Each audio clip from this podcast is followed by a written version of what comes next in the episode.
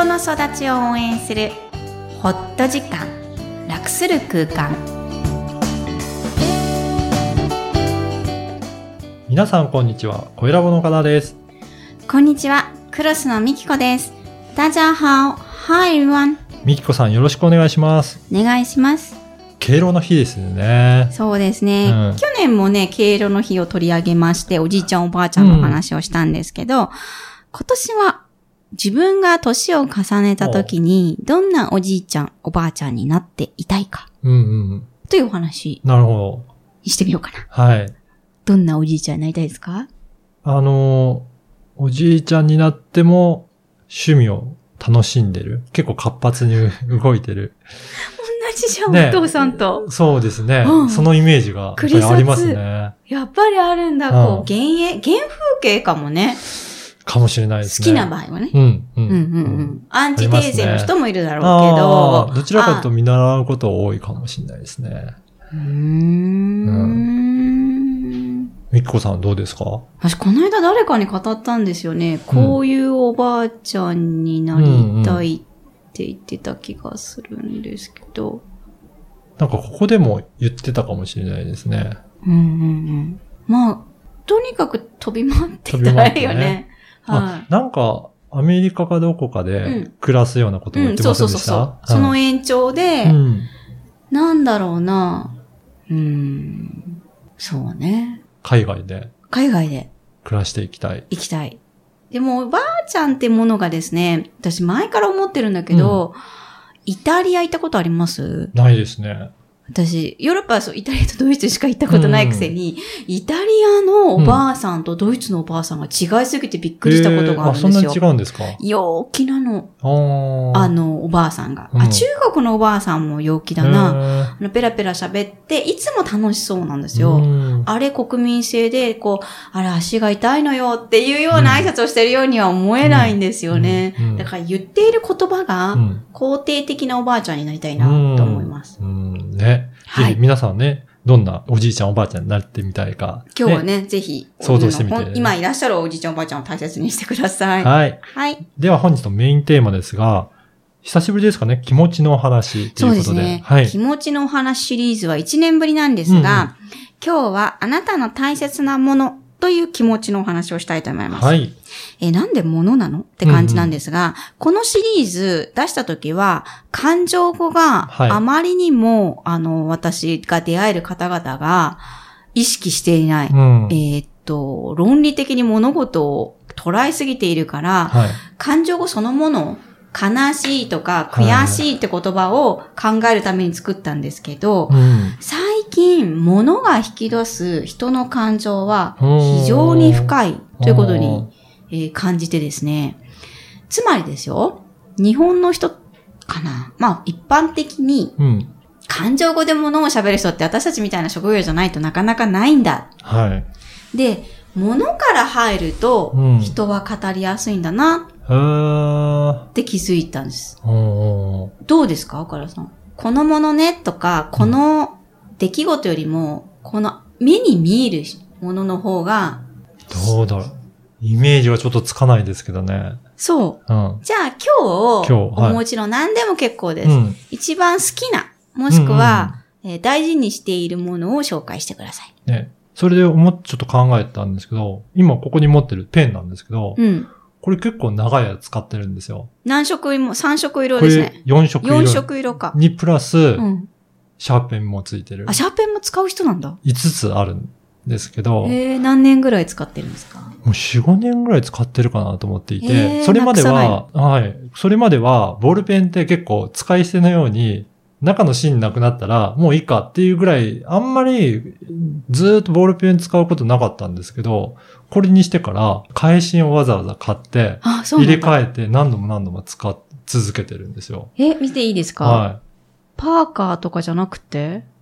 有名なの？結構でも持ってる人多いんですよ。はいこのペンなんですけど。結構太めの黒はい黒いペンなんですけど。はい。どんなとこがいいんですか？あの、まあ、書きやすいのは書きやすいっていうところが良くて、うん。あとはいろんな色が使える。うん、うん。機能的、うん、ううんん。っていうところですね。え、じゃあ物を長く持つってことは自分にとって発見、初めてな感じなの？あ、そんんなことはないかもしれないんですけど、結構これ常に持っているものの中では長い方かなと思いますけどね。身につけてるものの中では。愛着がある。愛着がある。うん。初めてかもしれない2年で聞いてきたね、中で。そうかもしれないですね。うんうん。うんあんまり物とかその事象にこだわらない人ですもんね。こだわらないこだわりを見つける方が私苦労してますから、うんうん普通じゃないと思ってて。はい。そうなんですね。今、え岡田さんに不意にした質問でも、皆さんの中でも今、この瞬間、この音声を聞いてる中で、手に取れる範囲でいいので、うんえーストーリーを語れるものを紹介してくださいうんと言われたら、どんなものを取るかちょっと考えてみてください。はい。ねね、生活のあらゆるシーンで私たちは物に囲まれているんですが、実は生活に追われてしまって、その物を消費することにうんターゲットが当たりすぎ、もしくは精一杯になりがちなんですけど、実は自分が使っているものでも、うん。自分を表現することが意外とできるんですよね。今で言えばこのペン、うん。岡田さんにとっては愛着のある子、うん。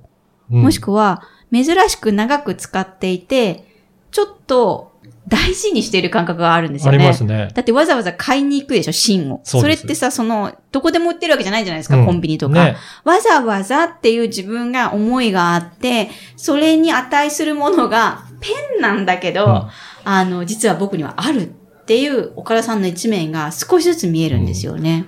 あとこれ結構好きな人が実はいて、うん。よくそのセミナーとかでお会いする人で、いいですよねってペンを通じて会話が始まることがあるんですよ。わかる気がする。私、これで始まりましたもん。何ですかそれは？イヤホンケース。あ、イヤホンケース。はあ。これ知ってます？磁石ですよねいいですよねって磁石なんへで、ーペタってくっつくから落ちないんですね。そね、物を通してね、コミュニケーションを図るってのありますねう。う。ん。うん。特に今日お伝えしたかったのは男性、うん気持ちを喋りましょうとか、うん感情を喋りましょうっていうのが苦手なのは結構です。はいじ。ゃあ代わりに物を使って自分を自己紹介してみたり、逆に女性側からすれば知りたい場合は、これって何？って聞いてあげることで喋りやすくなる。あ、それはあるかもしれないですね嬉。しそう。目がキラキラしたのなぜ今？自分のこと語るのは言われても苦手かもしれないです苦けど。手苦手。小倉さん最初はね。うん。うんでも、そういったものを通じて質問いただけると、話しやすいような気がします。そうですね。うん女性からね、話しかけるときはそう言っていただけると。ああ、安心感がある。あるかもあなたって何が好きとか言われるよりでもは。ね、何、どう答えればいいだろうってなると思うんですけど。そうらしいですね。はいいい、言い方ですね。はいわかりました。じゃあ我々もですね、初対面もしくはあんまり知らないときはガンガン行かずに、持っている持ち物や、はいねその大切にしてそうなものが、気持ちの代弁になるっていうことを今日お伝えできればなと思います。では本日のポイントお願いします。はい。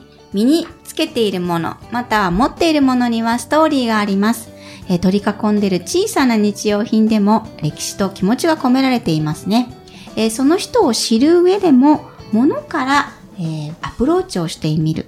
えーそれも一つの感情を引き出す大切なコミュニケーションかもしれません。今日もいろんな気持ちにありがとう。はいところでみきこさん、あの、イベントが開催されるそうなんですが、はい。はい。ぜひご紹介ください。はい、えー私 TCK のオンライン講座をしてるんですが、その延長でもあります多文化ユースのはいイベントのお知らせです。はい。えー10月20日の日曜日に明治学院大学で、えービジュアル、えーストーリーテリングと言いまして、あの、ワークショップを開催します。うん。9月20日までのお申し込みになっていますので、ぜひぜひホームページから詳細をご覧ください。皆さんのお越しをお待ちしています。はい。えー本日はどうもありがとうございました。ありがとうございました。バイバイ。